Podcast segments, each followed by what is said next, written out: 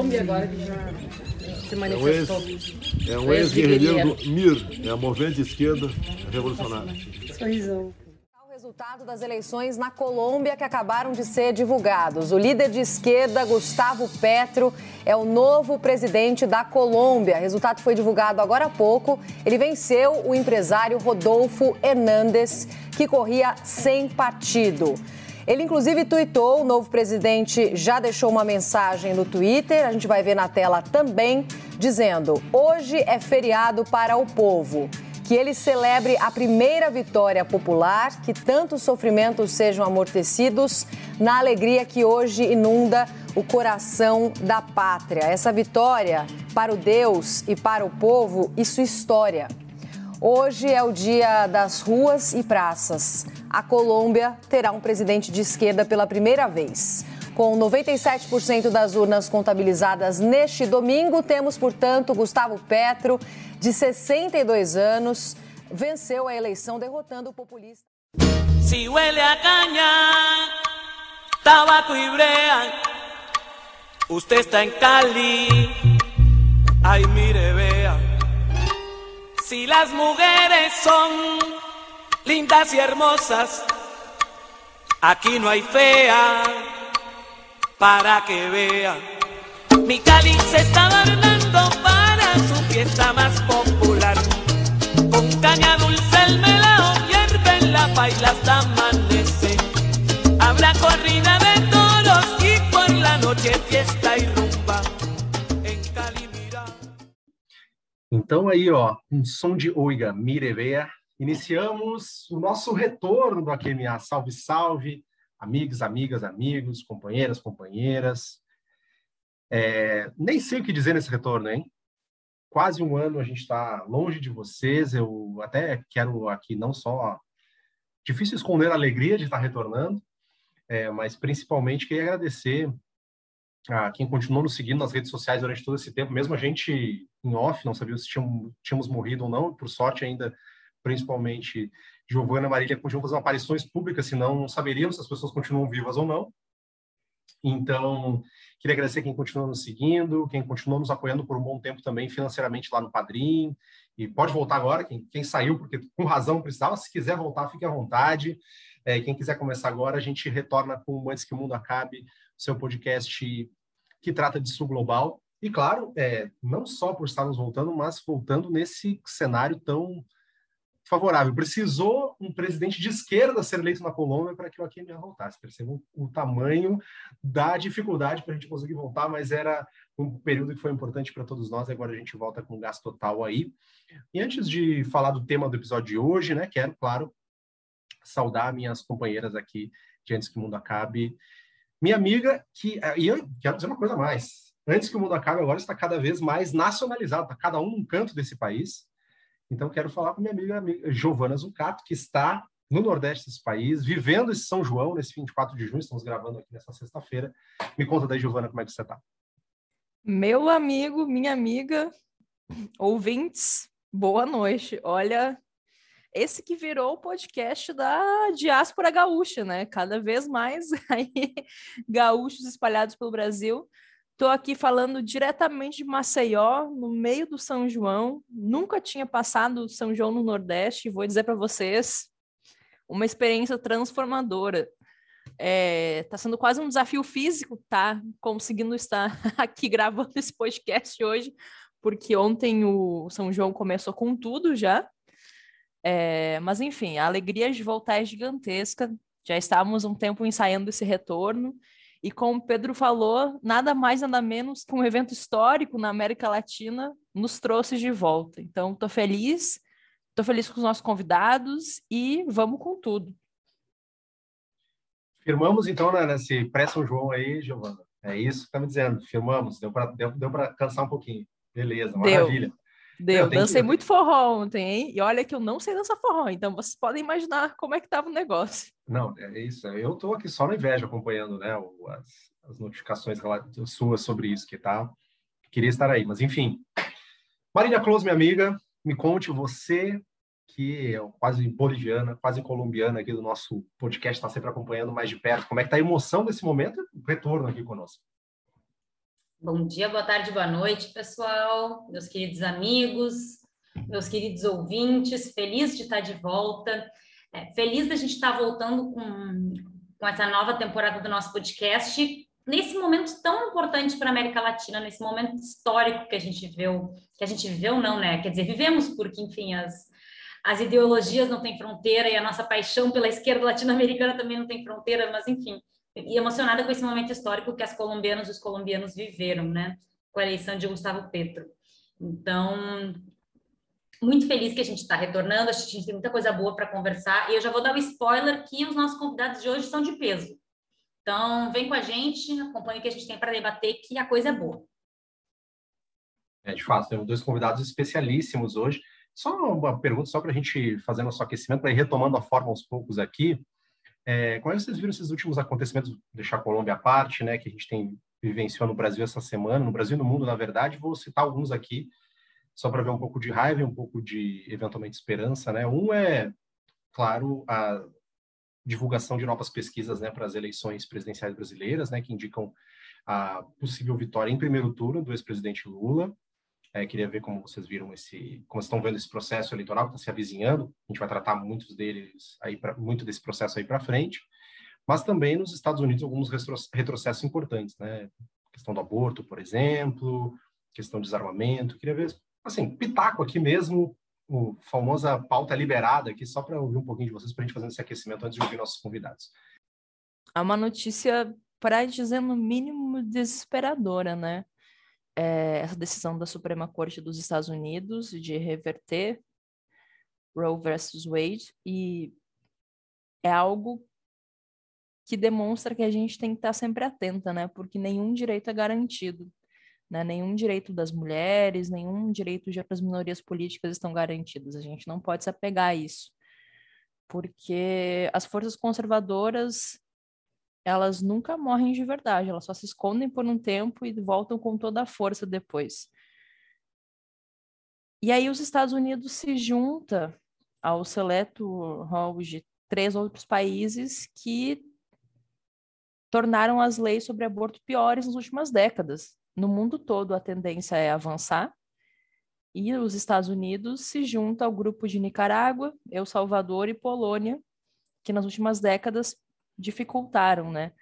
É, em El Salvador na Nicarágua, o aborto passou a ser proibido em todos os casos. E quando eu digo todos os casos, é todos os casos mesmo. Se a gravidez apresenta risco à saúde da mulher, à vida da mulher, como por exemplo uma gravidez etópica, não pode ser realizada. A mulher morre porque não pode realizar um aborto. Inclusive, em El Salvador, a gente já falou, né, vários casos de mulheres sendo presas por fazerem abortos pela necessidade de salvar a própria vida, sabe? É, e a Polônia também tinha, tinha uma, uma legislação é, mais ampla sobre aborto e acabou é, retrocedendo só para alguns casos. Então ainda não tem uma proibição total.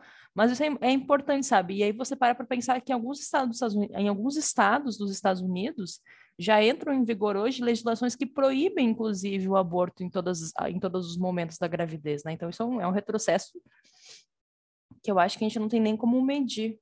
E isso é um farol, sabe, para o resto do mundo, para a gente olhar para isso e, e, pensar que a luta pelo direito ao aborto ela tem que ser estruturante da luta feminista e da luta política mais ampla também das esquerdas. Né? Então, eu não aceito quando falam que a esquerda tem que não pode falar sobre aborto, né? O Lula, como se o Lula tivesse cometido um erro falar sobre aborto. Não, a gente tem que falar.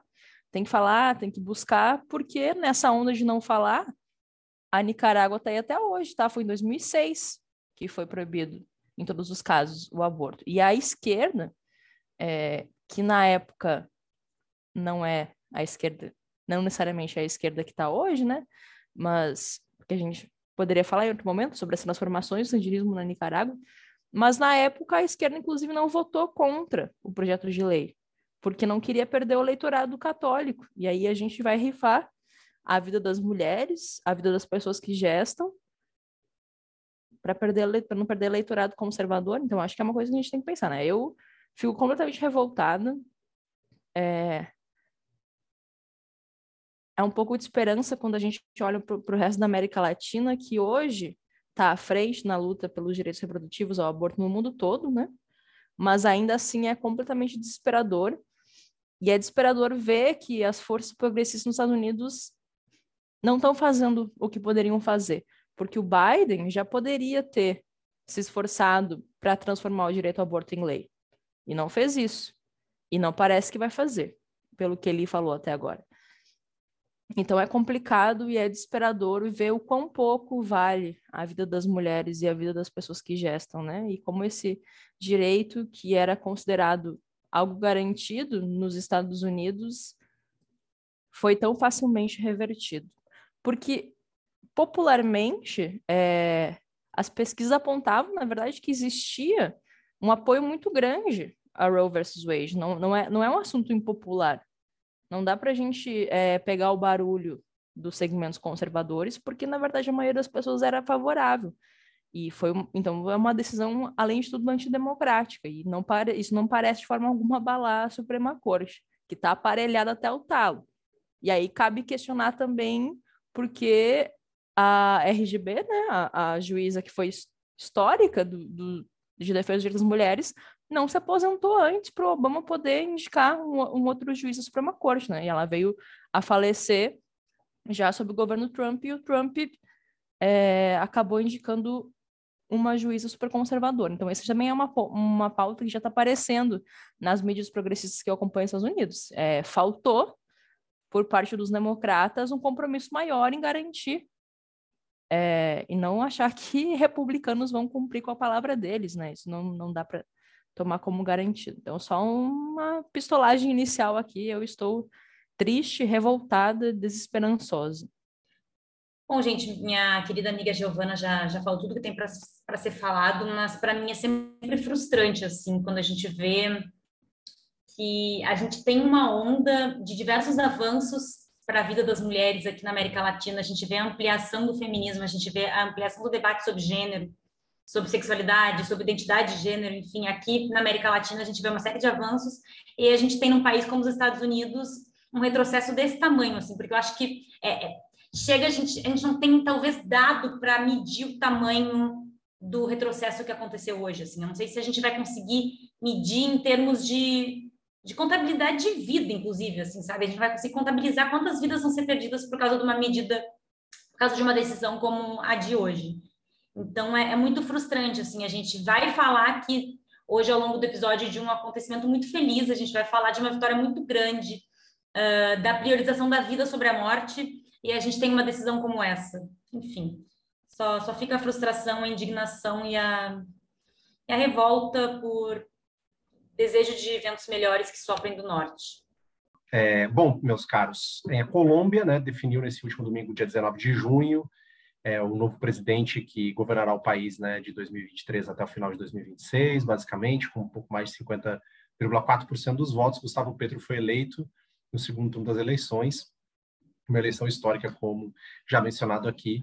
É, o ex-guerrilheiro, o senador de esquerda, como chamar Gustavo Petro? Esse é um outro Economista. Economista, ex-prefeito de Bogotá. Como vamos chamar o Gustavo Petro? Né, teve uma disputa acirrada com o Rodolfo Fernandes, que era um candidato é, de direita, né, com um discurso muito parecido com o que a gente já viu em outras eleições por aí, mas a vitória veio num país, na Colômbia, né, que é um país que historicamente a esquerda não havia governado, então é, tem um simbolismo, e por isso a gente vai receber dois convidados muito especiais. Bom, e hoje, né, para o nosso episódio de retorno, a gente tem o prazer de receber dois convidados é, muito especiais para a gente, né, tratando esse tema de Colômbia, que é o tema que tem mobilizado política internacional, principalmente aqui na América do Sul nesses últimos dias. A gente tem o prazer de receber aqui a Fernanda Nancy Gonçalves, que é doutora em Ciência Política pelo Instituto de Estudos Sociais e Políticos, o IESP, da UERJ, que já é figura carimbada aqui no AQMA, né? Temos membros aqui permanentes do IESP, estamos sempre trazendo convidados, é sempre uma honra recebê-los, que atualmente é coordenadora e professora do curso de Relações Internacionais no Centro Universitário La Salle, no Rio de Janeiro, coordenadora do Núcleo de Estudos Atores e Agendas de Política Externa, NEAP, e professora substituta do IRID, da UFRJ. É autora do livro Articulação entre Política Externa e de Defesa no Brasil e na Colômbia, pela editora Apres, e também pesquisadora do Observatório de Política Sul-Americana, o OPSA, também da UERJ. Fernanda, seja muito bem-vinda. Obrigado por ter aceito o nosso convite. Obrigada, agradeço a vocês pelo convite. Uma honra estar aqui nesse primeiro episódio da nova temporada. Boa, boa, Fernanda. E também estamos recebendo hoje né, o Andrés Londonho Ninho, é, que é doutor em ciência política pelo Instituto de Estudos Sociais e Políticos IESP da UERJ também, é professor da Escola Superior de Administração Pública da Colômbia, também pesquisador do Observatório de Política Sul-Americana. André, seja muito bem-vindo. Muito obrigado também por ter aceito o nosso convite. Obrigado, Pedro, Giovana e Marília, pelo convite. Maravilha. Sem mais delongas, né? Vamos para o que interessa, vamos para o tema. Bom, pessoal, vou começar com uma primeira pergunta, então. Acho que a principal curiosidade com relação à, à, dimensão internacional dessas eleições na Colômbia, provavelmente a principal curiosidade também dos nossos ouvintes, vai ser com relação às possibilidades de mudança na política externa da Colômbia, né? Com a eleição de, de Gustavo Petro. Mas eu queria, dando um passinho um pouco para trás, convide vocês qual é a política externa tradicional da Colômbia? Assim, quais foram as principais características que marcaram ela ao longo do século XX, no início do século XXI? Como que foi a política externa da Colômbia ao longo da Onda Rosa? Enfim, ouvir um pouco mais de vocês o que, que marca estruturalmente, até agora, pelo menos, essa política externa.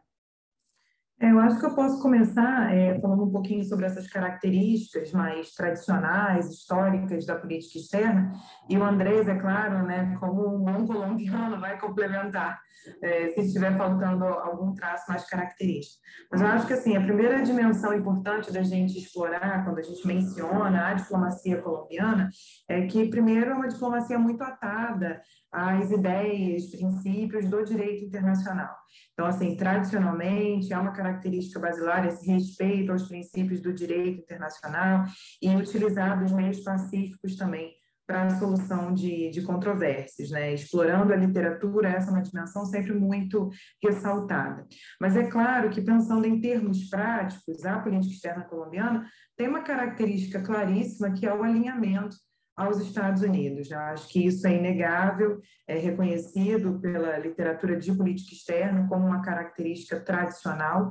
É, como a gente fala no Brasil, que tradicionalmente a política externa brasileira no século XX oscilou, pelo menos até a década ali, né, de 70, a, entre americanismo e globalismo, na Colômbia, a gente também fala de dois paradigmas importantes. Tem um paradigma que diz respeito a esse alinhamento aos Estados Unidos, que seria o, paradigma do Respect Polo, que na verdade é a ideia de você se orientar pela, é, pelo Polo Norte, né, pela estrela do Norte, que seriam os Estados Unidos, e tem um outro princípio que seria o Respect Orbis, né, que é você olhar para o mundo e diversificar essas relações exteriores. Tradicionalmente também a política externa colombiana oscila entre momentos de ter mais diversificação e de optar por ter uma postura de alinhamento aos Estados Unidos, em alguns momentos também um alinhamento bastante automático. Isso também ao longo do século XX.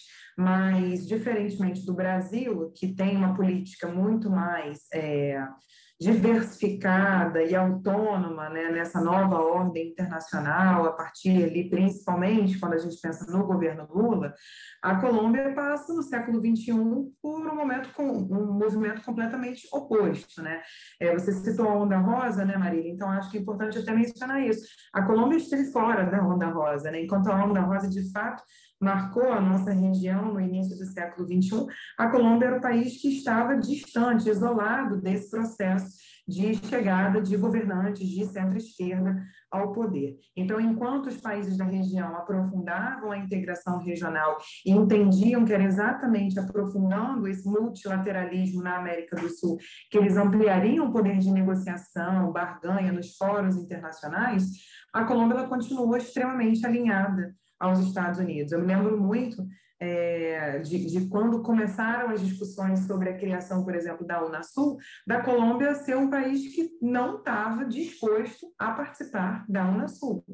Então, ficaria de fora de uma organização regional tão importante quanto foi a Unasul, inclusive para a solução de crises regionais que envolveram Colômbia, Equador, Venezuela, através do Conselho de Defesa Sul-Americano. Né?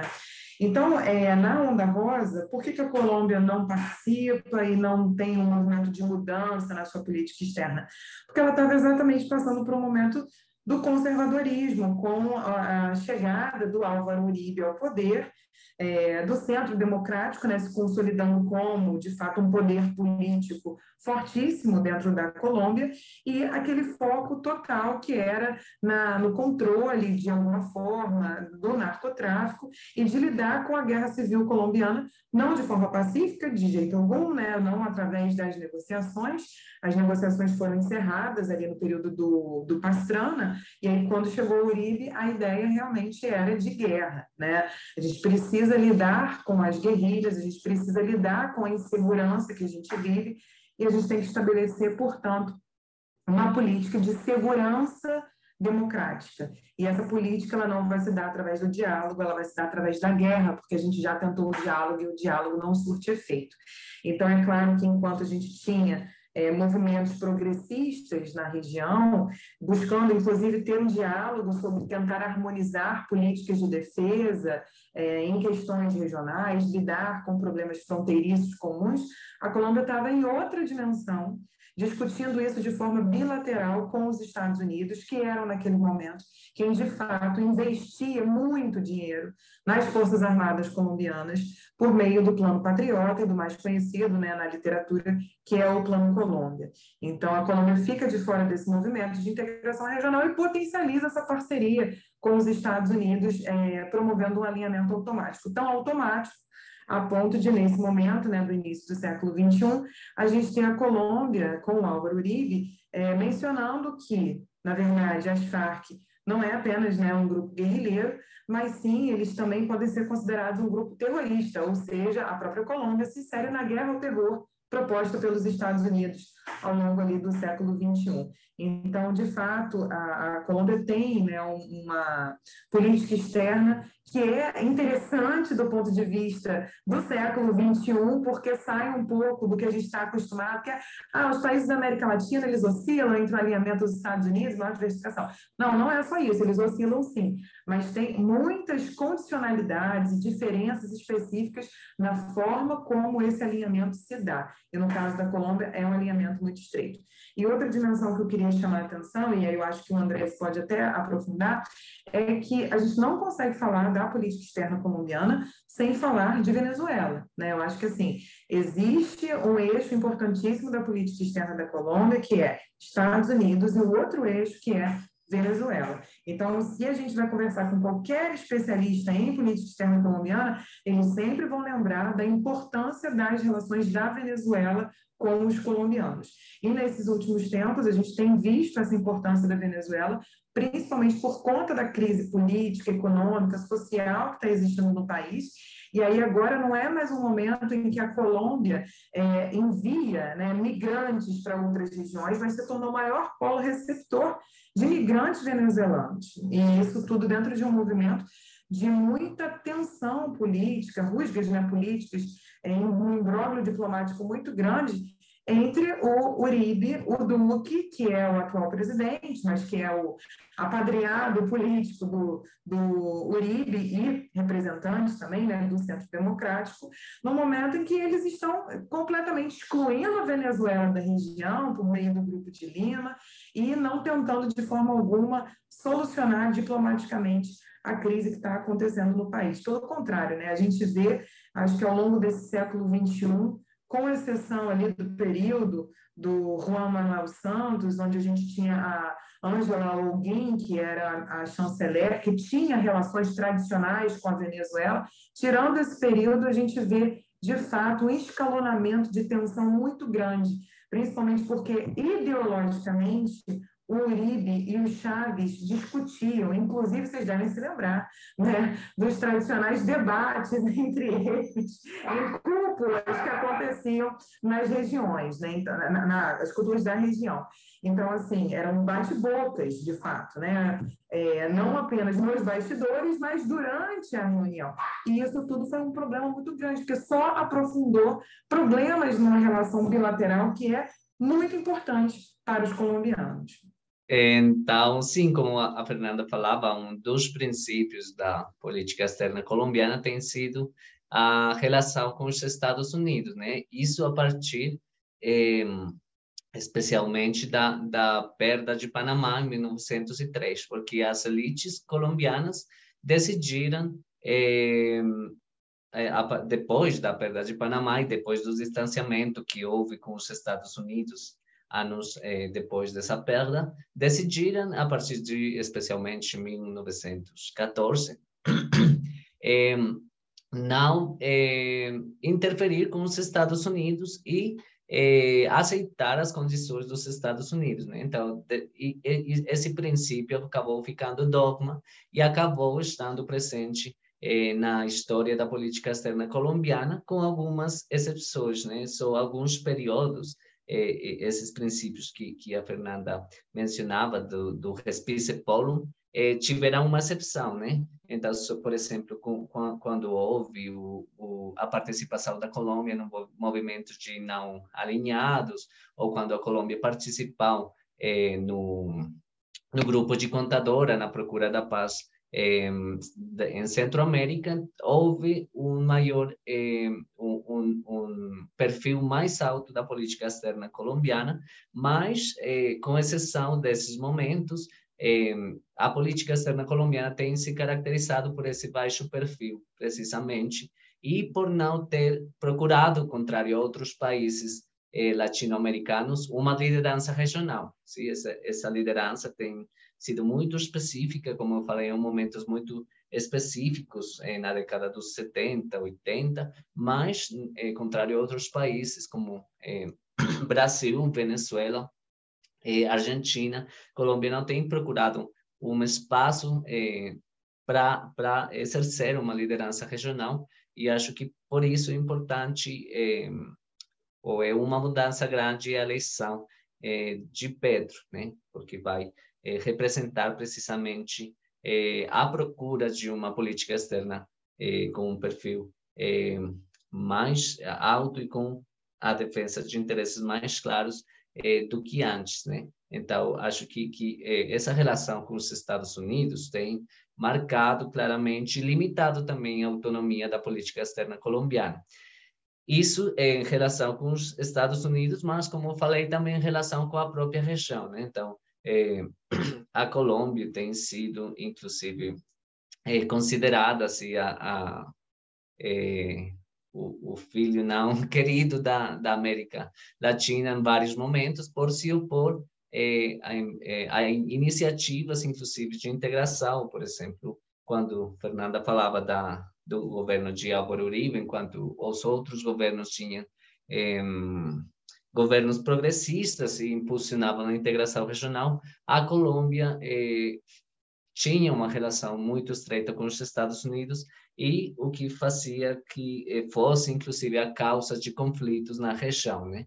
Então, eh, isso acho também vai ser importante eh, levar em conta para as mudanças que podem vir eh, a partir de agora, porque eh, a Colômbia também foi considerada, inclusive na, desde a década dos 80, como o Tíbet da América do Sul, né? um, um país isolado eh, e também com pouca relação da, da, com a região. Né? Então, eu acho que eh, essa relação com os Estados Unidos e esse isolamento, esse pouco, pouco papel baixo perfil também né, nos processos de integração vai ser importante para levar em conta e compreender também o que significa a mudança que pode vir com o novo governo. Perfeito, Andrés. Eu queria fazer uma pergunta mais especificamente para Fernanda agora, até partindo do teu livro, né, sobre a política de defesa da Colômbia, é, que é uma coisa que é muito pautada pela parceria com os Estados Unidos, né? Então, eu queria te pedir se possível, para fazer um breve histórico dessa política de defesa e quais são os principais elementos que a caracterizam.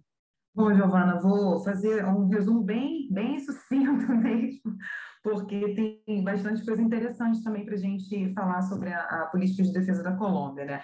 Mas, assim, tem uma questão que é muito comum aos demais países da região, e aí eu acho que a gente pode começar por esse ponto mais histórico, que é até um argumento né, bem discutido naquele livro do Miguel Centeno, e que também se baseia na ideia de formação dos estados, a partir da, da pesquisa do Chile, e que eles falam que, na verdade, na falta dos inimigos externos, depois que os países resolveram as suas questões fronteiriças, eles focaram na ideia de um inimigo interno, né?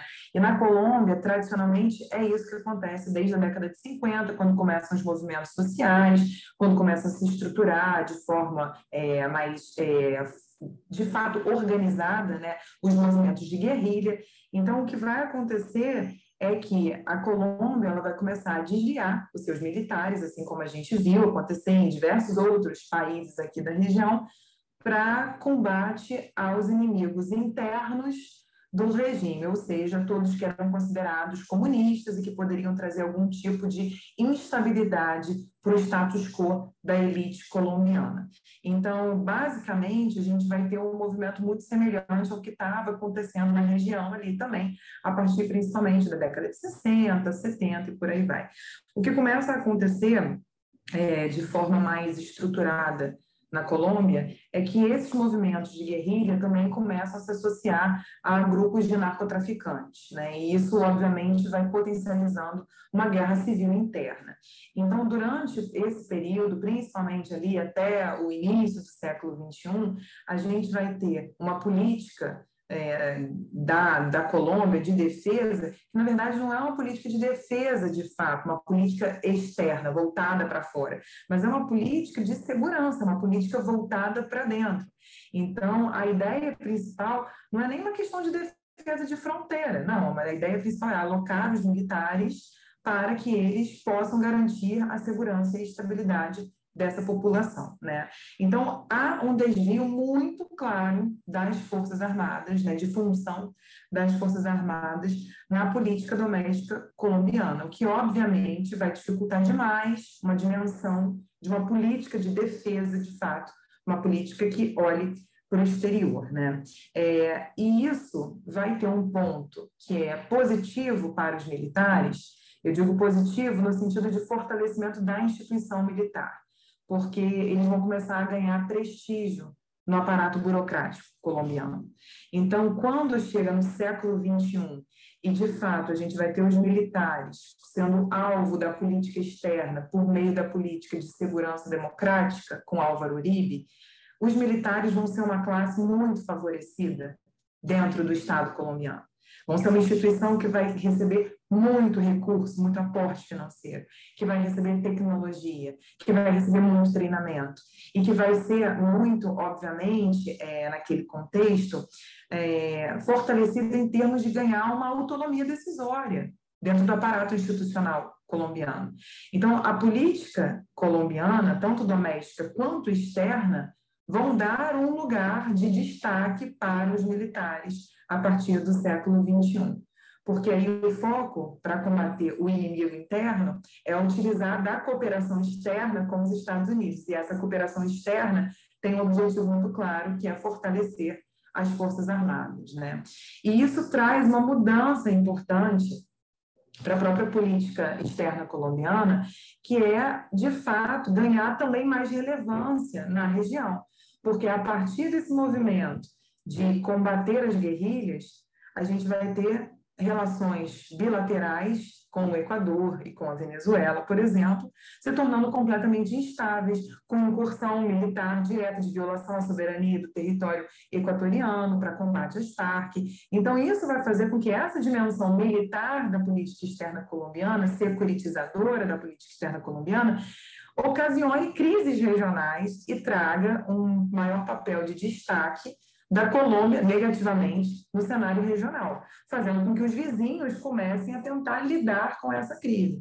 É, quando eu fiz a entrevista para a minha tese, depois né, que virou o livro, eu entrevistei o Celso Amorim, que era ministro das Relações Exteriores na época dessa crise da Venezuela com a, a Colômbia e o Equador, por conta da Operação Fênix, que prendeu, né, matou, na verdade, o Raul Reis, é, em território equatoriano. E aí o Celso Amorim ele falou é, que o Álvaro Uribe buscou a, a cooperação dele, do Lula, para poder tentar ter, ter melhores relações com a Venezuela naquele momento, porque eles não conseguiam ter um diálogo com Chaves, né? Então, de fato, foi um momento de tensão, um momento complicado é, para a inserção da Colômbia na região e muito ocasionado por conta dessa política militar que adotou ao longo ali desse século XXI.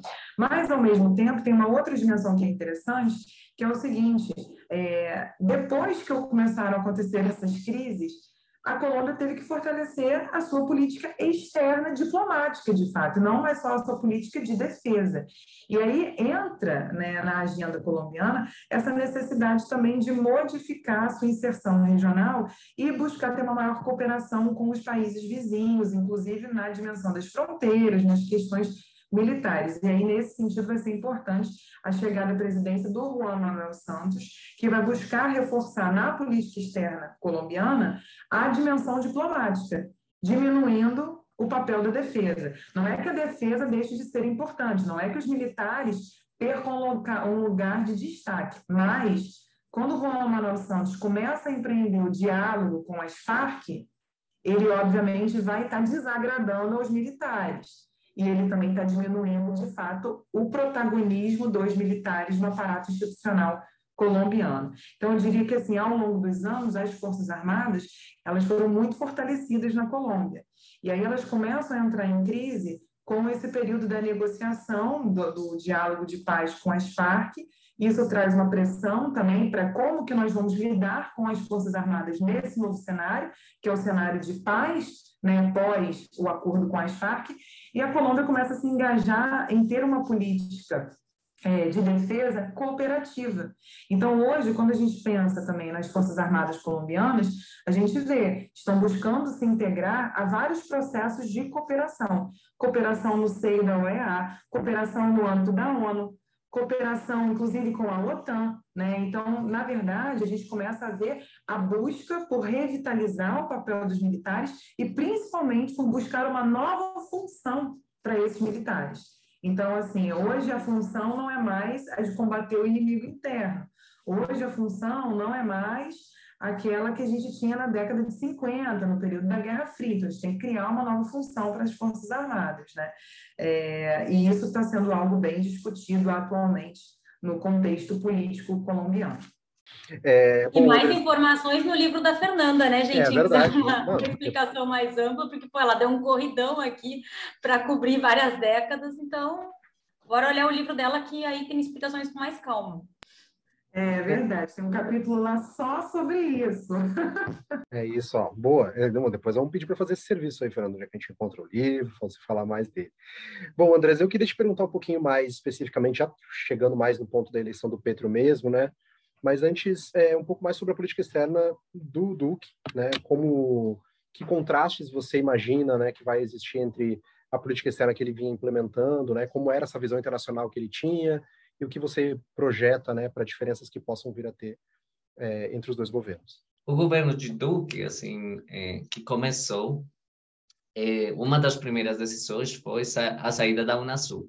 Então, isso mostrou também uma ideologização da política externa é, e uma venezuelização da política externa colombiana, porque é, a, a, maioria dos esforços da política externa nesse governo tem se concentrado na questão venezuelana, né? E principalmente depois do governo de Santos, é, que é, o governo de Santos restabeleceu as relações com os países vizinhos, com a Venezuela e o Equador, especialmente, que estavam quebradas eh, por mais ou menos dois anos eh, durante no final do governo de Uribe. Então, o governo de Santos restabeleceu essas relações, eh, mas no final do governo de Santos houve uma nova crise diplomática por conta da expulsão de colombianos da Venezuela e também por conta da, da migração e, e, e da, das eleições da Venezuela. Então, houve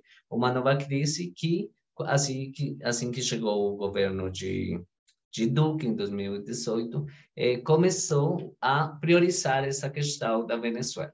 Então, eh, há uma venezuelização da política externa porque o governo vai se concentrar em, eh, primeiro, eh, defender eh, a oposição da Venezuela. Então, Duque vai reconhecer a Guaidó, eh, o que faz, o que é problemático, porque vai, vai vai quebrar qualquer possibilidade de que a Colômbia fosse eh, negociadora, por exemplo, entre a oposição e o governo venezuelano. e também vai chamar os embaixadores a fechar os consulados na Venezuela, o que faz com que também as relações diplomáticas entre os dois países tenham eh, ou passem pelo pior momento, né? E, e eh, vai, vai ser muito mais complicado levando em conta os migrantes venezuelanos, eh, sem relações diplomáticas vai ser muito mais complicado eh, estabelecer eh, políticas públicas, programas, projetos conjuntos para atender essa população migrante. Então, essa é uma das primeiras características, essa venezuelização da política externa, e que tem a ver também com, como falei, com a saída da Unasul e uma menor importância para a integração regional. Então, eh, o que eh, vai, ser, vai ter neste governo é manter os espaços de cooperação que a Colômbia tem, como a comunidade andina, a Aliança do Pacífico, mas sem aprofundar e sem procurar uma liderança como, como talvez houve em outros momentos, inclusive com o ProSul. Né? Então, é, Duque sai, sai da Unasul é, e com Pinheira é, cria a Unas, é, o ProSul, mas é, que acabou sendo mais um, um, um processo regional, da, da América Latina, mas mesmo Duque não conseguiu eh, liderar esse processo, né? Foi, inclusive, até um papel mais ativo de Pinheira. Então, eh, outra das características da política externa no governo de Duque é manter esse baixo perfil que, que a gente falava no começo, né? o baixo perfil da política externa colombiana. Em relação também com com os Estados Unidos, houve um, novo alinhamento com os Estados Unidos. No governo de Santos, houve algumas críticas à, à, à, à política antidrogas dos Estados Unidos, é, especialmente, é, por exemplo, o Santos falou no, no discurso da ONU, no seu último discurso da ONU, de que é, não era necessário criminalizar, ou a política antidrogas não se baseava é, somente na criminalização, mas que era importante também um diálogo entre os países consumidores e os países produtores, né? que mudava o discurso que a Colômbia tinha é, a esse respeito da política antidrogas. No, é, isso também vinculado com o processo de paz é, que liderou o governo de Santos, então, é, a relação com os Estados Unidos tentou se eh, desnarcotizar, ir mais além do, da questão das drogas. No governo de eh, Duque, volta a questão das drogas a partir de, eh, dessa criminalização e Duque vai falar que vai eh, retomar as fumigações e as fumigações dos cultivos de uso ilícito. Então, de novo, há uma, uma, uma relação com os Estados Unidos, de acordo mais aos interesses dos Estados Unidos, que há esse diálogo entre eh, os dois países. É, e outro terceiro aspecto é, importante é a questão dos direitos humanos. Então, por exemplo, é, o Duque, é, que é o presidente que mais é, baixa popularidade tem, e sendo que o presidente com é, da história recente, é, que mais é, desaprovação tem, em torno a 70%, tem sido maior a 70%, é, passou por várias greves. Em 2019, alimentada essa greve também pelo, pelo que estava acontecendo na América do Sul, especialmente no caso chileno, é, mas também em 2020 e especialmente no ano passado, 2021, é, houve a, a, a, maior greve, assim, uma greve massiva, meio da pandemia, é, e houve, começaram é, a violência policial, né? Então, o Duque não dialogou com os setores opositores, com os organizadores da greve, só até o final, e houveram várias mortes e, e várias denúncias de violência policial, o que fez com que eh, a Colômbia passasse também ah, a, a, pela preocupação da comunidade internacional, eh, se manifestando em contra dessa violência. Então, aí também começa um, um momento mais conflitivo entre o governo de Duque e as organizações internacionais. Por um lado, a Corte Interamericana de Direitos Humanos, porque Duque defendia o papel da Corte e o papel do, do sistema interamericano para eh, a questão de, da Venezuela. Mas quando a Corte Interamericana chega a querer pesquisar o que estava acontecendo na Colômbia em relação com as greves, então Duque vai eh, questionar a legitimidade da Corte, vai questionar também a, a legitima, legitimidade desses informes que eh, estavam eh, sendo emitidos pela comissão. Então, eh, daí vai começar uma relação mais conflitiva também com as Nações Unidas pela questão da paz. Então, Duque vai eh, falar da paz com legalidade, sim, eh, e vai ter vários problemas para implementar e avançar na, na, implementação dos acordos de paz, se comparado com os avanços que tinha o governo de Santos. Então, vai ter várias críticas a esse respeito e vai acontecer o mesmo, assim que a alguma agência das Nações Unidas emitir algum um relatório, eh, o governo de Duque passava a responder esse relatório, dizer que não era bem assim. Então, eh, essa foi uma, é uma mudança importante, uma relação mais conflituosa com as organizações internacionais durante o governo de Duque, especialmente pela questão dos direitos humanos, eh, por conta das greves, mas também por conta do aumento dos assassinatos de líderes sociais, líderes ambientais, eh, que o governo também eh, questionava esses relatórios eh, das, das, eh, das Nações Unidas e de outros órgãos eh, do sistema interamericano, especialmente. Então, a mudança eu acho que, que vai ser importante em relação precisamente com as relações com a Venezuela, com a relação com os organismos internacionais e também com a própria relação com os Estados Unidos, principalmente a principal mudança, acho que vai ter que ver com a relação eh, ao respeito da integração regional. Bom, obrigada, Andrés, pela resposta super completa, inclusive eu, eu, fiquei tentando acompanhar e foi um fluxo de informação muito grande, muito bom, muito bom mesmo te ouvir.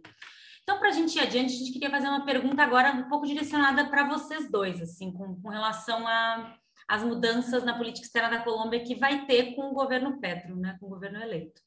E especificamente a gente queria ouvi-los um, para aprofundar um pouco mais em dois temas que são centrais, assim, né, pelo que a gente está entendendo aqui nessa conversa, que é com relação a como o tráfico de drogas, o narcotráfico vai se inserir na política externa e como a guerra vai se inserir na política externa. Então, assim, para a gente seguir falando de alguns, de alguns contra, contrastes, Uh, o que, que, vocês pensam que vai ser a política externa do Petro com relação a esses dois temas específicos? O que, que vai mudar? Eu acho que assim uma das principais mudanças que a gente percebe que está sendo né, ventilada e que o Petro está falando principalmente durante esse período de campanha presidencial e que também ficou claro na, no discurso dele quando ele ganhou as eleições é que a Colômbia precisa se identificar né, e assumir a sua identidade latino-americana. Então, de fato, esse é um, um ponto aí de mudança na política externa. Ao assumir essa identidade latino-americana, isso significa, claro, um foco maior nas, nas relações com a região. E, como o Andrés falou, a principal questão aí já vai ser essa retomada do diálogo com a Venezuela. Então, acho que isso é uma prioridade da política externa do Petro. Né? Com relação à questão do narcotráfico e principalmente da relação com os Estados Unidos, ele também já falou que tem que renegociar, que tem que discutir com os Estados Unidos.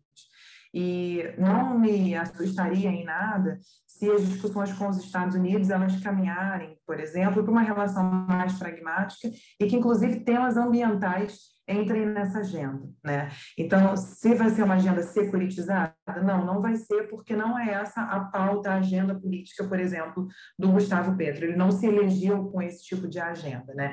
Então, com certeza, a gente vai ver mudanças na forma como o narcotráfico ele é incluído dentro da política externa colombiana e não vai ser o eixo da política externa da Colômbia, como, por exemplo, os americanos, né? É, diferente do que foi com o Álvaro Uribe e do que foi com o Ivan Duque, porque também não foi o alvo da política externa da Colômbia durante o período do Juan Manuel Santos, é, embora o Amaral Santos tenha sido ministro da Defesa do Uribe, eu acho que vale sempre a gente lembrar nisso, foi ele quem conduziu a política externa durante aquele período do Plano Patriota, do Plano Colômbia, mas enquanto presidente, ele modificou muito né, de, de postura e, de fato, não fazia parte da sua agenda de política externa essa securitização extrema. Então, com certeza, a gente vai ter essas mudanças centrais acontecendo agora, nesse novo momento, é, com a, a, eleição do Gustavo Petro. Então, eu acho que a gente vai ter, de fato, uma política externa muito mais focada em revisar as relações bilaterais, com os Estados Unidos, com a Venezuela e inclusive com os demais países da região, mas buscando muito mais esse aspecto da integração regional, sim. E principalmente acho que um tema que eles não vão conseguir escapar, é, tanto o Petro quanto a Francia Marques, que é a vice-presidente, é discutir questões ambientais, porque no final das contas eles se elegeram com essa agenda ambiental muito forte também. Né? Essa agenda da ideia da descarbonização da economia, de investir em uma matriz de energias limpas. Né? Então, acho que tudo isso vai também fazer parte aí das relações bilaterais com os países e das relações, inclusive regionais da Colômbia. O que é interessante, porque pode trazer a Colômbia a um lugar de destaque na região, em uma agenda que é muito significativa para os países do norte, inclusive. Né? Então, é, do ponto de vista, por exemplo, de uma aproximação com os países da União Europeia, você está discutindo meio ambiente, levando isso a sério, é uma porta aberta que o Pedro vai encontrar, sem sombra de dúvidas. Em um momento que a liderança do Brasil está muito esvaziada na região, acho que a gente não tem né, mais nenhuma capacidade de liderança, e, obviamente, que o meio ambiente é, na verdade, um grande problema da política externa do Bolsonaro. Inclusive, é, para complementar o que a Fernanda falou, é, no, no discurso de, da vitória de Petro na, na é, no domingo passado, é, contrário a outros presidentes anteriores, eh, a questão da política externa apareceu mais evidentemente, né? E, inclusive, também nos, nos, o plano do governo dele é uma questão mais visível eh, se comparado com outros candidatos. Então, acho que eh, é um momento de mudança, assim, da política externa e na procura de de quais são esses interesses que também a política externa colombiana tem esquecido por eh, estar dialogando, ou melhor, estar é, mais é, coordenado a política externa com os interesses dos Estados Unidos. Então, uma dessas questões, como a Fernanda falou, foi, é, e que foi é, muito importante no discurso, a questão ambiental. Ele falou de é, a relação é, em relação com os Estados Unidos, como os Estados Unidos emitem é, poluição e como essa poluição é recebida pelo mundo todo, né? Então, acho que é, esse conceito que ele utilizou de que é, a Colômbia vai ser uma potência mundial da vida se relaciona, ainda não é muito claro o que ele falou nesse discurso, mas aparentemente está mais relacionado com essa questão ambiental. Né? E, e daí Colômbia pode ter uma liderança nesse momento e que seria algo também uma mudança importante, como eu falei, é, passar de uma política de baixo perfil a procurar uma liderança em relação com a questão ambiental. Ele também mencionou a questão da Amazônia e como é importante o diálogo com os países amazônicos, né? E é, até complementando também o que o André está dizendo, é importante a gente mencionar que a Colômbia é muito importante do ponto de vista ambiental porque a Colômbia é um dos países mais biodiversos do mundo. A gente pensa muito né, no Brasil, na Amazônia brasileira, mas a Colômbia também tem uma parte muito significativa da Amazônia e é considerado, se eu não me engano, acho que é um dos top três de países mais biodiversos do mundo. Isso. E, e além disso, tem aí é importante pensar no papel eh, da vice-presidenta que, que a Fernanda mencionou, né? Ela que é é, é uma líder ambiental, é, líder social, é, entra também a é, repensar essa agenda externa, né? não somente é, focada na questão das drogas, por exemplo, na, na, relação com os Estados Unidos, sino como o Pedro falou no seu discurso, a, a relação com os Estados Unidos foi mais remetida para a questão ambiental que para a questão das drogas. Então, acho que vai ter uma desnarcotização sensação da, da agenda eh, com os Estados Unidos, mas também da agenda regional, né? levando em conta também eh, que Petro tem dito ou falou na campanha que vai impulsionar o acordo de Escazú, é, tendo em vista que a Colômbia é um dos principais países onde os líderes ambientais sofrem de ameaças ou têm sido assassinados. Né? Então, isso por um lado.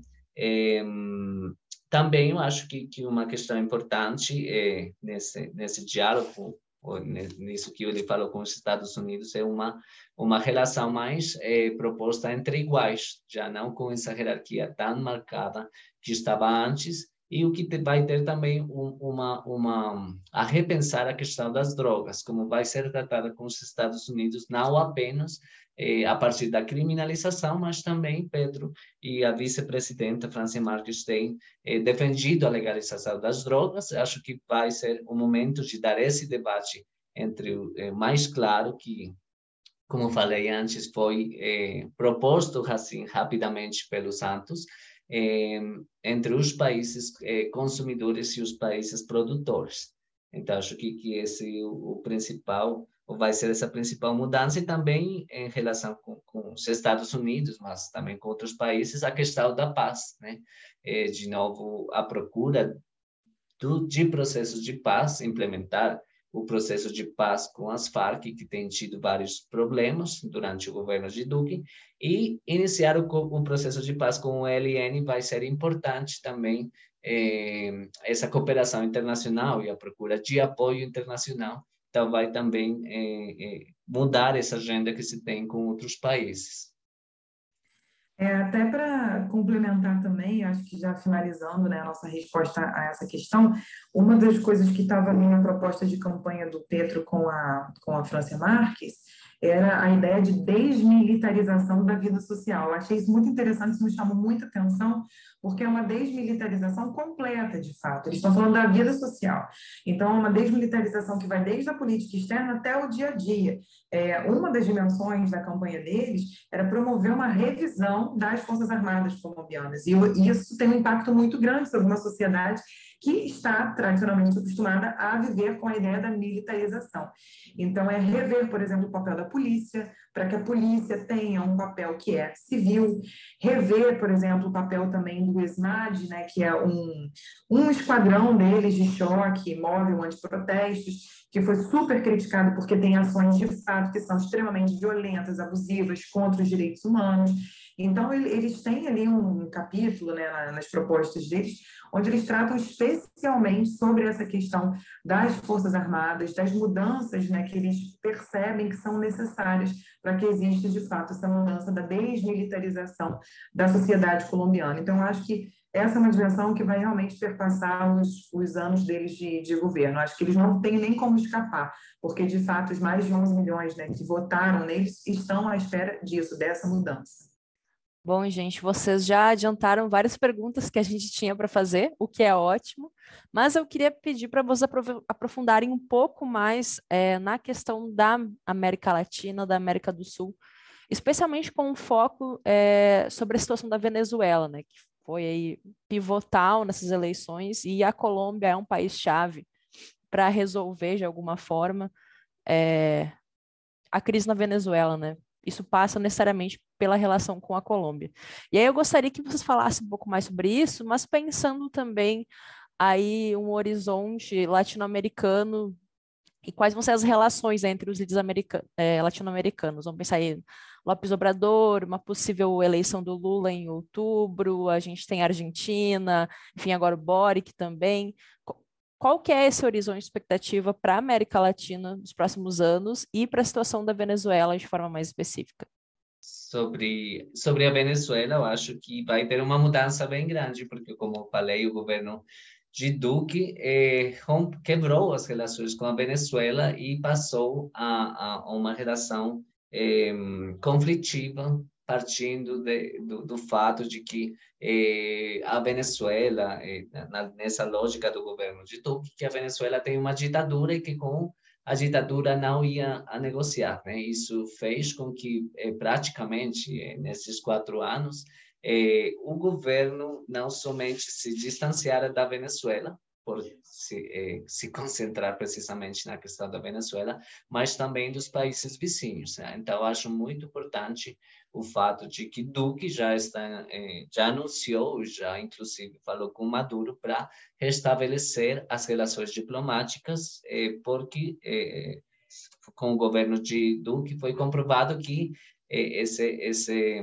eh, a quebra das relações entre os dois países não dá resultados, levando em conta também a, a, a relação histórica que tem a Colômbia e a Venezuela, por exemplo, em questão migratória, eh, quando a Venezuela tinha um, uma, eh, um, um, um momento eh, de um crescimento econômico, vários colombianos saíram também por causa do conflito, vários colombianos chegaram na Venezuela, depois com a crise, vários colombianos retornaram, outros e também chegaram eh, eh, mais eh, o, a Colômbia passou a ser o país que mais venezuelanos recebia, né? Então essa relação histórica, não, essa relação também da migração não é nova e a Venezuela e a Colômbia eram os principais parceiros comerciais isso tem sido perdendo, né? Então acho que é um momento de restabelecer essas relações, o que vai beneficiar eh, enormemente, especialmente nesse momento, aos migrantes, é, porque precisamente a, a, quebra entre o país que expulsa a população do país que recebe tem sido um dos grandes problemas para garantir vários dos direitos é, humanos dos migrantes. E... Eu acho que foram, eu acho que nesse ponto aí, Andrés, de, de migração, eu acho que a Colômbia recebeu é, cerca de quase 2 milhões, né? Acho que foi 1,8 milhões de imigrantes venezuelanos. Então, assim, realmente foi um volume muito grande em muito pouco tempo. E com a Venezuela também tem muito problema, além da questão da migração, a região de fronteira, que sempre foi um ponto de tensão entre eles por conta da presença de grupos armados, grupos ilegais e da própria mobilização dos exércitos né, de ambos os países ali na, na região. Aí, complementando o que o André estava falando sobre a, a questão da, da Venezuela, o Nicolás Maduro, ele já se manifestou, eu estava até vendo isso no jornal, ele já se manifestou dizendo, ah, novos tempos estão aparecendo aqui né, na região para o nosso, o nosso vizinho, o que obviamente mostra uma perspectiva muito positiva de ter relações de cooperação bilateral. E eu achei também, aí o André, não sei se ele vai concordar ou não, mas eu achei que teve uma de certa forma, uma pontadinha ali né, no discurso do Petro de dizer assim: a gente tem que dialogar com a América Latina sem exclusões. E sem exclusões por quê? Porque a Venezuela está sendo completamente excluída há muito tempo, né? E a gente acabou de sair ali da cúpula das Américas com novamente, né, a exclusão de Cuba, a exclusão da Venezuela. Então, assim, fica muito claro essa busca por eh, esse foco na integração regional e em incorporar a Venezuela novamente a esse diálogo. Mas desculpa aí, André, era só para complementar, não perder o gancho da Venezuela.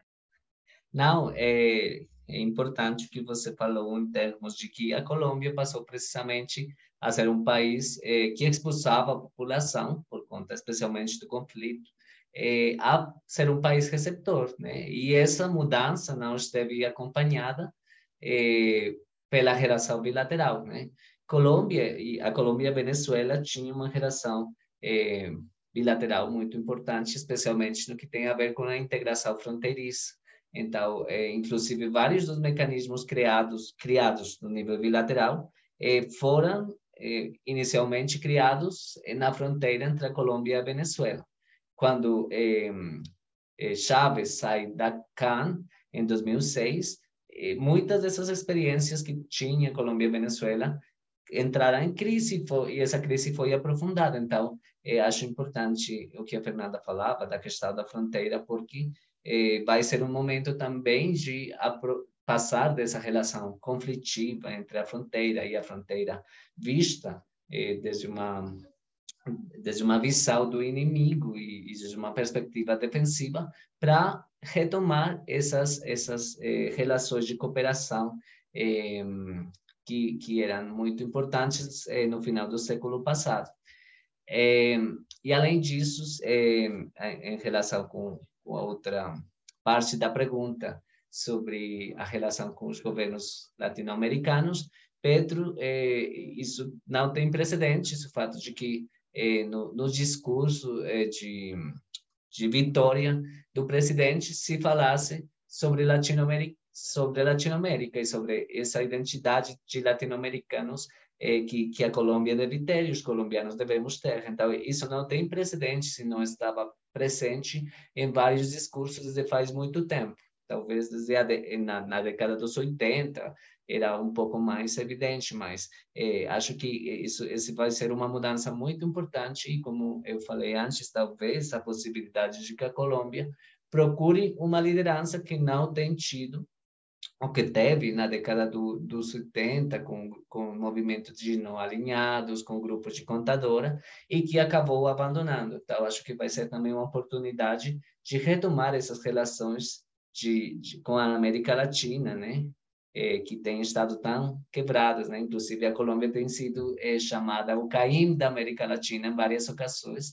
Então acho que vai ser essa oportunidade da Colômbia de eh, melhorar primeiro as relações bilaterais com os vizinhos, especialmente com a Venezuela, e aprofundar também relações eh, com outros países, eh, especialmente acho que, que, que, vamos ver o que vai acontecer em outubro com o Brasil, mas acho que vai ter também uma, uma convergência ideológica da qual Colômbia antes estava excluída, mas agora não vai estar mais, né? É, só queria chamar a atenção também com relação a essa questão da convergência é, ideológica, né?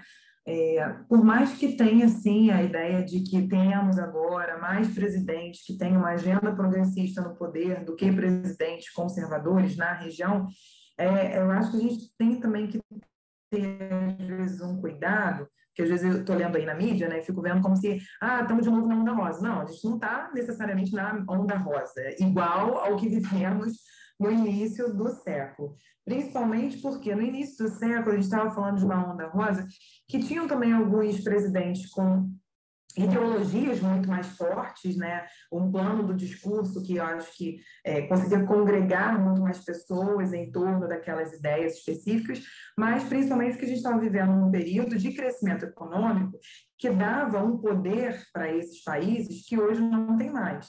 E vamos lá, né? Venezuela, por exemplo, poder econômico, crescimento econômico, sustentado em quê? Petróleo. Brasil, um crescimento também sustentado em petróleo. E agora que a gente está numa crise econômica muito pesada, é, a gente vai viver um período de convergência, sim, de agendas progressistas, mas como esses presidentes vão implementar essas agendas, aí é outra história, né? É, e, por exemplo, qual que é o discurso do Petro hoje? É um discurso de transição energética. De certa forma, é um discurso contra o petróleo, que é tradicionalmente o que veio né, movendo a economia na região. Então, transição limpa, matriz energética, é um outro discurso. Eu também acho que, por mais que a gente tenha né, indícios de que ele vai buscar, sim, assumir uma posição de liderança no que tange a essa dimensão, também não é simples, de fato, mover o país em direção a essa mudança econômica que está sendo proposta, e nem mover a região enquanto um líder que está debatendo necessariamente uma mudança da matriz energética, né? Porque a gente lida ali com as constituintes de todos os países internamente e que a gente sabe como é que essa elite ela é constituída. Então, é, é um tema interessante, de, com certeza, assim, tem um potencial para a Colômbia ter é, essa postura mais protagônica, mas até onde vai conseguir realmente avançar essa agenda, eu acho que a gente tem que ficar atento que tem algumas limitações bem claras impostas. Queria fazer uma última pergunta para vocês dois, que é trazer um pouco essa, essa chegada do Petro ao poder, olhando ela sob uma perspectiva mais global, né?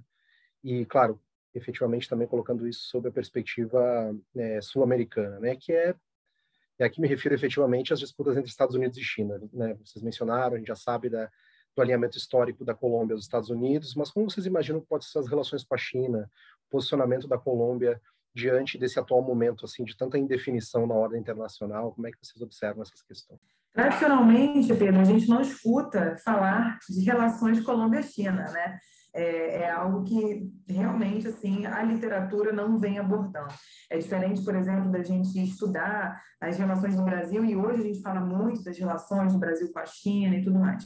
Mas eu, eu tenho certeza que o Petro, com essa agenda mais pragmática e, e menos automática do alinhamento aos Estados Unidos, vai se abrir sim para um diálogo mais profundo com a China. Até porque o próprio Ivan Duque, e aí o Andrés vai lembrar, porque acompanha isso pelo NEAP, pelo OPSA, também fez um movimento de aproximação aos chineses, buscando ter uma relação comercial mais aprofundada. Então, acho que esse, essa relação bilateral ela vai ser uma relação importante. Assim como também ter um diálogo pragmático com a União Europeia, ao mesmo tempo em que se revisa essas relações com os Estados Unidos para bases mais pragmáticas, como o Andrés falou, né, tentar ter uma relação um pouco mais equilibrada, menos assimétrica é, no diálogo bilateral. Então, a China fica como um, um potencial parceiro para o governo do Petro, porque não é um, um, parceiro que está excluído da estratégia de inserção internacional da Colômbia, até porque não tem como excluir de forma alguma, né? embora não seja de fato um país que é tradicionalmente pesquisado, que a gente ouve falar, por exemplo, nas disputas presidenciais, etc. Não existe né, essa, essa polarização extrema que a gente vê no Brasil se é anti-chinês ou se não, é, não tem essa discussão profunda lá, né? Ah, é comunista, não, não tem essa discussão profunda, pelo menos não ainda. Agora que é um governo de esquerda assumindo, pode ser que se, sim tenhamos os conservadores fazendo algumas dessas alegações. Mas até então, o movimento feito pelo governo colombiano como centro democrático de buscar uma aproximação comercial dos chineses não foi criticado. Pelo contrário, foi visto com bons olhos pela elite econômica a, a, relação entre a Colômbia e China também estava limitada por, por essa relação com os Estados Unidos, né? mais alinhada aos interesses, independente dos interesses dos Estados Unidos. Então, o Pedro tem falado que é, é necessário é, pensar essa relação com a China e aprofundar essas relações não somente na área comercial, mas ele tem dito também que na área da, da cooperação internacional para o desenvolvimento, por exemplo, no que tem a ver com a paz, vai ser um, uma questão importante. Então, acho que é, acho que vai ter uma diversificação de agendas, sim, como eu falei em relação com os Estados Unidos, com a região, mas também inclusive com a China, mas também uma diversificação dos países com os quais Colômbia se relaciona. Por exemplo, eh, na África, a presença diplomática da Colômbia é muito limitada. Eh, por exemplo, para pedir um visto eh, para ir para a África do Sul, a gente tem que eh, fazer por meio da, da embaixada da África do Sul na Venezuela ou no México. Mas a gente não tem essa representação diplomática eh, nem na África do Sul, né? Então acho que eh, também o fato de que Francia Marques eh, reivindique eh, eh, eh, ela ser afrocolombiana e também ela tem falado das relações com a África, vai ser importante para pensar relações mais além eh, das relações, eh, dos destinos tradicionais eh, da, das relações de,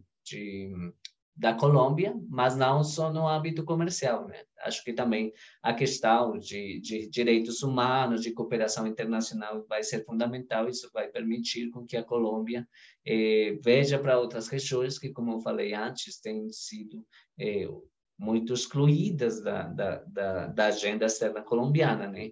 Eh, então, acho que, que aí entra é, a questão da China, mas outros países asiáticos e também da África. Para não estourar o tempo também é dos nossos convidados, Andrés e Fernanda, já quero aqui agradecer imensamente por vocês. Andrés, é, não sei se você tem redes sociais, se, você, se vocês quiserem acompanhar seu trabalho, mas de toda forma já te agradeço imensamente por ter topado nosso convite e estar aqui com a gente. Eu que agradeço. Foi muito legal falar é, sobre essa mudança. Espero também que a gente possa conversar depois como vai avançando. Como falou Fernanda, são vários os desafios que tem Petro agora é, para consolidar é, algumas das promessas dessas propostas no nível doméstico, mas também no nível externo. Então, é, muito obrigado pelo convite. Fernanda, obrigado também. Também vou aproveitar para agradecer. E fazer, e fazer a propaganda desse livro. Favor. É, muito obrigada pelo convite, Pedro, Giovana, Marília. Foi ótimo participar aqui com vocês. Desejo sucesso na nova temporada do podcast, que eu acompanho, que eu já conheço há um tempo.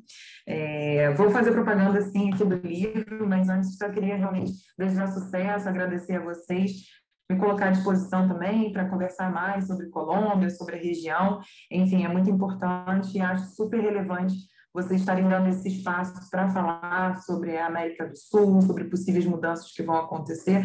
Afinal de contas, não só os internacionalistas né, têm que ficar atento ao que está acontecendo na região, mas todo mundo, no final das contas. Afeta os negócios internacionais, comércio exterior, afeta a vida da gente no dia a dia. Então, é muito importante realmente esse espaço. Bom, o livro fica aqui o convite para vocês que têm interesse de conhecer um pouquinho mais da Colômbia. Se chama Articulação entre Política Externa e Defesa no Brasil e na Colômbia.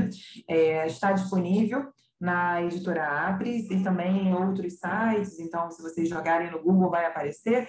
É, não precisa ficar refém de comprar no site da editora, tá bom? É, é isso então, pessoal. Obrigada pelo convite. Volto sempre que vocês me convidarem. Certo. Muito obrigado, Andrés e Fernanda. Bom, é, agradecendo aí então ao Andrés, a Fernanda, mas enfim, acho que deu para a gente ter um panorama bem é, abrangente assim, né, dos simbolismos, das importâncias que eu vou chamar de múltiplas importâncias que essas eleições tiveram. Nos encaminhando para o final, assim, Mari, é, tuas impressões também, acho que para a gente fazer um fechamento em relação a tudo que a gente conversou hoje. Bom, gente, acho que Fernanda e Andrés nos deram um panorama muito interessante, como o Pedro disse, em, diversas áreas, né, em diversas agendas, e tem algumas coisinhas que eu queria destacar, porque acho que, que é interessante. Primeira coisa é que é o seguinte, a gente quando vai fazer alguma análise desse processo eleitoral, dessa corrida eleitoral na Colômbia, é muito comum que os analistas digam que o centro da agenda política saiu do clivagem, da clivagem guerra e paz e se direcionou para outras agendas. No caso, assim, quando a gente pensa em termos de, de política social mais ampla, a gente pode dizer, por exemplo, que essa foi uma eleição que foi ganha pelo antineoliberalismo e isso abriu a possibilidade de que outras agendas ligadas, sobretudo, ao combate à desigualdade, à desigualdade econômica, à desigualdade social, tivessem no centro dessas eleições na Colômbia. A gente não falou disso nesse episódio, porque esse episódio é focado em política internacional, mas esse é um debate super interessante. Mas o que eu queria dizer é que eu tenho a impressão de que isso acontece, esse deslocamento de centro de agenda também acontece no plano da política externa. Agora, a Colômbia vai ter uma política externa que não vai estar necessariamente focado, por exemplo, ao combate ao tráfico de drogas. É uma, é uma política externa que não vai estar focada necessariamente na cooperação militar com os Estados Unidos. Então, essa dimensão de segurança hemisférica, essa dimensão uh, de transformação de uma agenda de defesa em uma agenda securitária, que foi um ponto que a Fernanda falou, também uh, é, é, isso vai deixar de ser o, o ponto central da agenda. Então, o que eu quero dizer? É uma intersecção de uma agenda interna, doméstica, com a agenda de política externa da Colômbia. Os desafios agora são outros. Não quer dizer, claro, que a questão da paz vai deixar de ser uma realidade. Claro que não, a Colômbia ainda enfrenta desafios muito grandes, muito grandes, seja para a implementação da agenda de paz, com dos acordos de paz com as Farc, ainda é um desafio, ainda é um processo de implementação dos acordos de paz que é tem uma série de problemas e ainda tem os acordos de paz para acontecerem com o ELN, né? Como o pessoal até, até falou uh, ao longo da entrevista. Mas agora abrem-se outras agendas. E abrem-se outras agendas, outras possibilidades, inclusive da Colômbia, por exemplo, avançar numa agenda maior de cooperação sul-sul, que não é algo que aparece comumente na política externa colombiana, né? Então, eles falaram muito, esse é o segundo elemento que eu queria destacar. Além do deslocamento do centro da agenda política da clivagem guerra e paz para outras agendas, eles falaram muito como historicamente a Colômbia tem um perfil mais baixo, não assume um protagonismo desde ali do movimentos não alinhados e tudo mais, né? Um grupo de contadora, mas um, desde aí da, das últimas décadas a Colômbia não tem um perfil de protagonismo aqui na América do Sul. E bom, a partir do momento em que novas agendas se abrem, a partir do momento em que uh, a identidade latino-americana passa a estar no centro da agenda, existe espaço para um protagonismo maior, existe espaço para um ativismo internacional maior da Colômbia. E por último, eu quero destacar esse elemento no qual, pelo jeito, vai ser uma das agendas centrais na política externa, também na política interna, também na política econômica, enfim, desse novo governo de Gustavo Petro. No seu discurso de vitória, o Gustavo Petro falou que queria promover um grande diálogo americano, e aí não é latino-americano. Ele falou americano porque quis incluir os Estados, os Estados Unidos. Mas ele disse americano porque ele também não quer excluir nenhum país, né? Ele disse que Venezuela tem que estar incluída, Cuba tem que estar incluída. enfim, um grande diálogo americano sobre a descarbonização da economia. Então, a gente sabe que Gustavo Petro foi eleito com uma plataforma muito focada no debate sobre justiça ambiental e justiça climática, e mais especificamente na transição energética, né? Ele quer acabar com a licitação de exploração de petróleo, ele é contra a exploração do fracking. Então, assim, essa é uma agenda muito, muito importante. Ao mesmo tempo, um elemento que a Fernanda destacou é muito importante, porque a, a gente tem uma série de governos de esquerda eleitos aqui na América do Sul, aqui na América Latina, mas muitos desses governos, sobretudo aqueles governos mais ligados ao chavismo, ao bolivarianismo, são muito dependentes de um modelo extrativista de desenvolvimento. E aí eu estou falando de Venezuela, eu estou falando de Bolívia também, que é muito dependente da exploração do gás. Então, existe necessariamente um debate que vai ter que ser feito aqui na América do Sul, aqui na América Latina, enfim, né? O debate sobre o modelo de desenvolvimento como um todo. Que bom que existem governos. Oi. Não, pegando seu gancho, é, quero só para ver se eu não estou não, não perdendo a, a ideia, se eu acho que se encaixa bem aí. Talvez até o que a gente discutiu sobre Peru também, né? Que a, a esquerda peruana também, de certa forma, incorporou um pouco desse debate, né? Só para complementar. É, é sempre difícil analisar o governo do Castilho, mas tu tem toda a razão, Pedro, tu tem toda a razão. É, é, mais um governo que entra nesse outro lado. Ou seja, a gente tem múltiplas esquerdas na América Latina, a gente tem múltiplos governos progressistas com vieses ideológicos diferentes. Que bacana que são governos que estão dispostos ao diálogo, né? São governos, inclusive, que felicitaram muito Gustavo Petro e tudo mais. Então, são governos que estão dispostos a tocar esse diálogo, mas, ao mesmo tempo, é um desafio, assim, é, é uma questão que vai ser que vai ser levantada, porque ao mesmo tempo que a gente tem Colômbia promovendo um debate sobre descarbonização da economia, a gente tem um governo do Joe Biden que também pressiona nesse sentido, a gente tem outras esquerdas hum, que certamente vão ter limitações para tocar um debate sobre o anti-extrativismo. Então, enfim, breve parênteses, eu não estou de forma alguma comparando o projeto de descarbonização da economia dos Estados Unidos e da Colômbia, que constam em ata são projetos opostos, né? Os Estados Unidos não têm esse perfil de anti-extrativismo que Gustavo Petro está propondo. São coisas completamente diferentes. Mas, enfim, é uma agenda que está aparecendo aí e que, na minha avaliação, vai ser justamente um desses elementos no qual a Colômbia vai, ter um, vai tentar um protagonismo internacional maior. É, é um, é um ponto, e assim, eu acho que é uma discussão interessante, porque agora a gente está falando de eleições no Brasil, né? E como é que nesse caso se encaixa isso, né? Como é que se enquadra, né? Como é que eventualmente se se confirmarem as pesquisas, né? E o ex-presidente Lula for eleito, é, como essa agenda ambiental, né? Se enquadra, né? Enfim, acho que esse é um, esse é um quem serão os formuladores de políticas, né? Como é que vão pensar esse processo em relação às políticas ambientais? Giovana. Ótimo tema, não, ótimo tema para a gente ter um episódio daqui para frente antes das eleições, né? Falar sobre política ambiental na América Latina. Giovana, me despedir da amiga. É, força para o resto de São João aí. Também, não sei é, se você vai querer sugerir uma música para a gente fechar nosso episódio e manter a nossa tradição. Valeu, galera. Valeu todo mundo. Voltamos com tudo. É, não tem nada a adicionar sobre o debate. Eu acho que a falha da Marília foi ótima para fechar. Nossos convidados aí esclareceram muita coisa. Eu acho que foi de muito aprendizado, de temas que não aparecem muito, né? Não tem aparecido tanto como deveriam na cobertura sobre as eleições na Colômbia. Aproveitando fazer um, uma propaganda minha, um fato que mudou desde a última vez que a gente teve a QMA é que agora eu sou colunista do nosso podcast parceiro, que é o Lado B do Rio.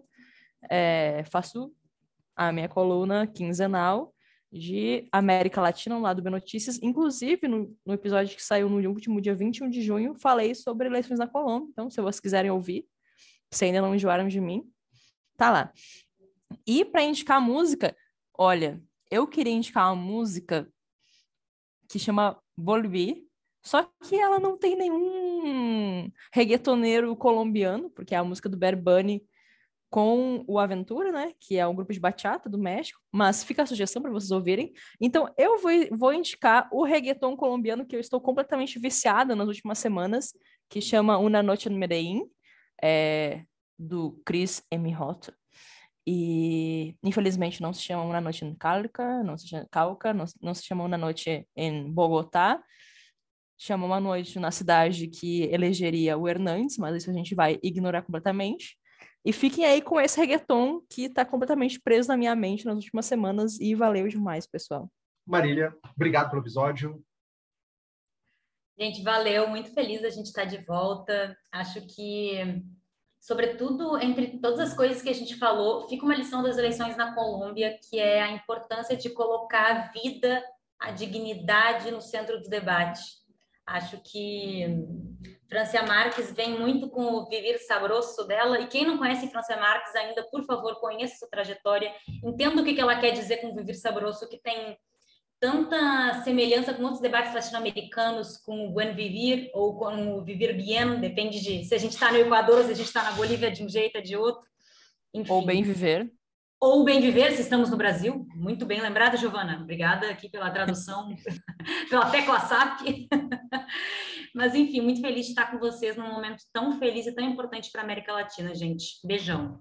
É, e, e, só e fechando disso de Colômbia, né, pegando o gancho da, que a Giovana trouxe, né, de, de ala colunista lá no, no, no lado B, nosso podcast parceiro aqui, é, também é, Marília, Giovana e mais nossa amiga Thalita, que já esteve aqui também no AQMA, fizeram uma cobertura excelente lá, você procura lá no YouTube, é, das eleições, fizeram tanto no primeiro turno quanto no segundo turno, dá para retomar, vale muito a pena, dá para olhar o, é, acho que são bastante valiosas as informações lá e as reflexões que são trazidas também.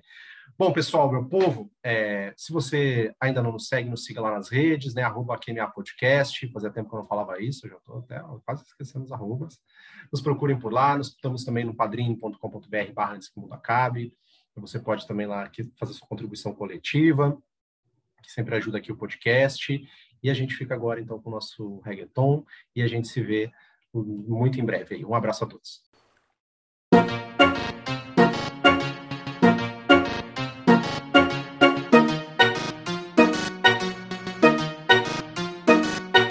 Nena, dime si tú estás para mí, como yo estoy puesto para ti.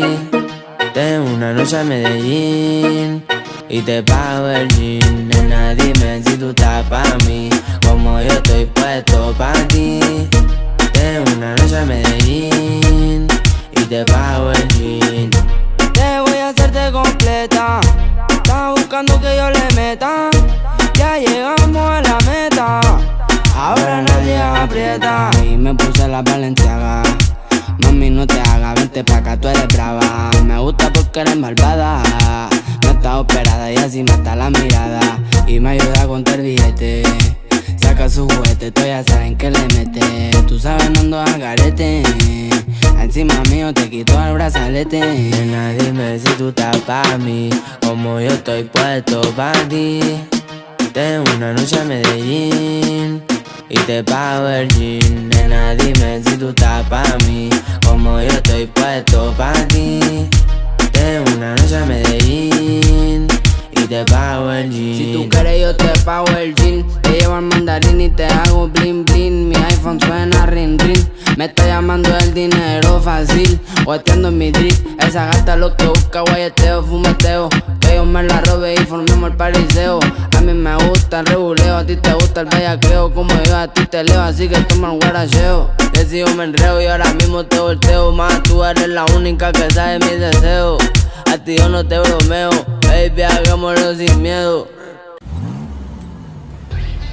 Ay, ay, MJ, Nena, dime si tú estás pa' mí, como yo estoy puesto pa' ti. Tengo una noche en Medellín y te pago el jean. Nena, dime si tú estás pa' mí, como yo estoy puesto pa' ti. Una noche en Medellín y te pago el jean. Ey, ey, crema J, hay más que suena, pa' que sepa. Dímelo, francés in the beat, matando a los malhechón. Perreo, a que lo bailen. Ya saben que es lo que es, está el music.